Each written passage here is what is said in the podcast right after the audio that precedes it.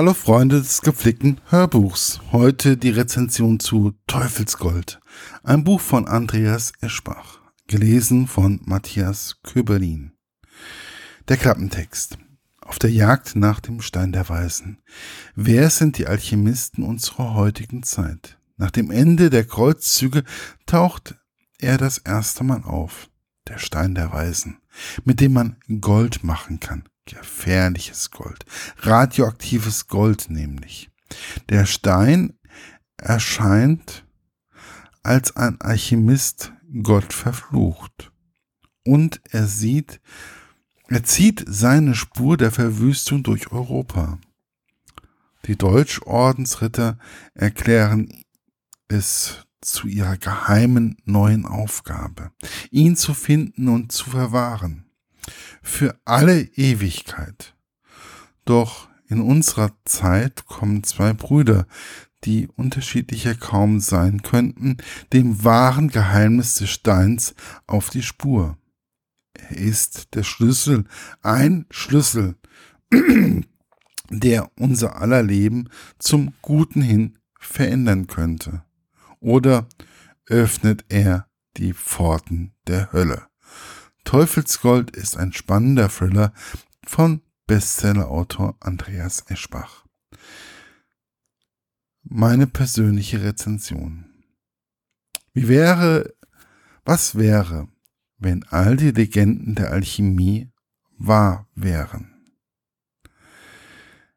Wenn es den Stein der Weisen gäbe und man wirklich aus Quecksilber Gold machen könnte verlockend, oder? Diese Faszination packt auch den eher mittelmäßigen Anlagenberater Hendrik Buske. Eigentlich beginnt seine Beschäftigung mit der Alchemie als Marketingkopf. Er hat schon viele Bücher über Rhetorik und Motivation gelesen und packt dies in sein erstes Seminar für Börsenanleger, das er als Anlagenangestellter einer Investmentbank hält.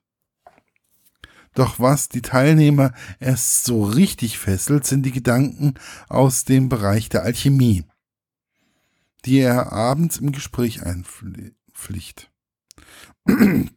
Auslöser dazu war nicht zuletzt die Geschichte der goldenen Rüstung, die er zufällig im Antiquariat gefunden hatte. Es ging nicht darum, Gold zu machen, sondern sich selber zu veredeln. Man müsse innerlich zu Gold werden. Klingt auch gleich viel aufregender als banal zu sagen, man müsse an alles glauben. Oder an das glauben, was man erreichen will. Und wenn man das Selbstvertrauen hat, dann klappt es auch. Die Alchemie des Reichtums. Warum ist eigentlich noch kein Berater darauf gekommen? Aber so gut, aber gut so. Sonst hätten wir nicht diesen tollen Roman vor mir, hätte ich nicht diesen tollen Roman vor mir gehabt. Die Idee und einiges Blendwerk setzen so einiges in Gang. Hendrik Buske kommt plötzlich mit Dingen in Berührung, deren Existenz er vorher stark angezweifelt hat. Die Geschichte hat mich dazu verleitet, doch nochmal ein wenig über die Alchemisten des Mittelalters sowie den Deutschritterorden nachzulesen. Ja, auch diese spielen eine nicht geringe Rolle, obwohl wir uns primär in der Gegenwart befinden. Zeitebenen sind ein tolles Stichwort. Da mein CD-Radio im Auto nicht so wollte, wie es sollte, ich aber das Buch hören wollte, dachte ich, es wäre eine gute Idee für eine längere Fahrt, schnell mal die ersten sechs CDs in meinen MP3-Player zu ziehen. Zum Hören, beim Hören wunderte ich mich dann etwas über die vielen verschiedenen Zeitebenen. Fünf fand ich doch etwas heftig. Und stellte sich beim nächsten Stopp heraus, dass ich einen Fehler beim Überspielen gemacht hatte. Und nun jeweils die erst, der erste Track von jeder CD, dann der zweite und so weiter gespielt wurde. Trotzdem, trotz dieser erschwerenden Ausgangslage spricht es sehr für die gute Struktur des Romans, dass es mir noch möglich war, der Erzählung zu folgen. Allerdings ist der Genuss erheblich größer, wenn man jetzt in der richtigen Reihenfolge läuft. Was ich natürlich auch gemacht habe.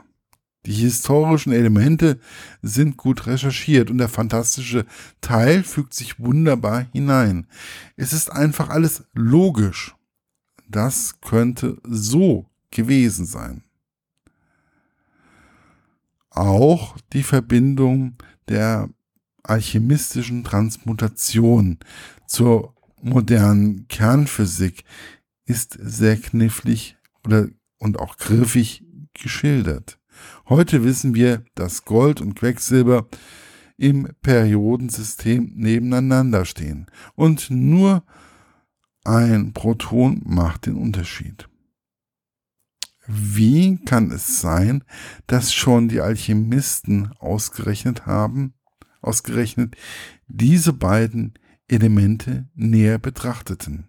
Zufall oder nicht. Es ist einfach spannend. Andreas Eschbach greift zum Schluss auch nochmal die Weissagung der Hellseherin vom Beginn auf. Eine runde Geschichte. Eine kleine Begebenheit ließ mich schmunzeln und die Erzählung, Erzählung von E.T.A. Hoffmann und V.F. und Dojewski denken. Hendriks kleine Tochter berichtet, sie hätte ein großes Insekt in einem Bett liegen sehen. Das weckte neblige Erinnerungen an diese beiden Autoren. Schöne Erzählungen, die ich auch mal wieder aus dem Schrank holen sollte.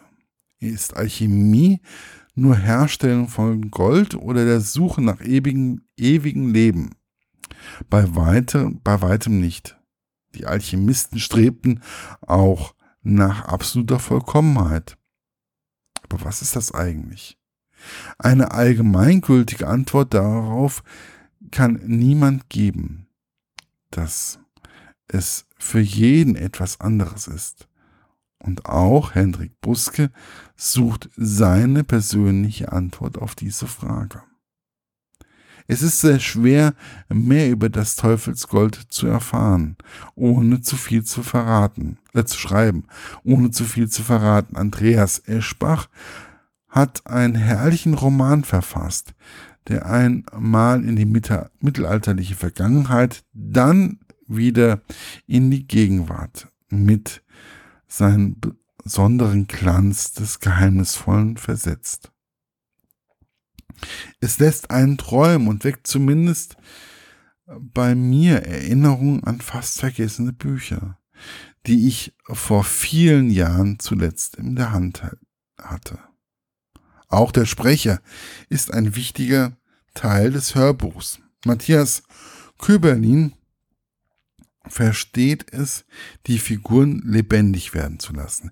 Er liest so vor, wie ich es schon als Kind am liebsten mochte. Mit verstellten Stimmen. Seine Varianten und herrlich und seine Varianten sind herrlich und kreieren Bilder. Ein Sprecher 100 Stimmen. Lasst euch von dieser Kombination von Roman und Stimme in andere Ebenen entrücken. Erschienen ist das Buch oder das Hörbuch bei Lübbe Audio und es sind insgesamt acht CDs und 553 Minuten. Die CDs kann man für 12 Euro in jedem stationären Buchhandel bestellen oder, oder oder wie auch immer. Oder man kann natürlich auch bei eurem stationären Buchhandel, die haben meistens mittlerweile Homepages, wo man auch digitale ähm, Sachen runterladen kann und da kostet das Ganze 8,99 Euro so um den Dreh rum. Ich wünsche euch viel Spaß beim Hören. Euer Markus von literaturlaunch.eu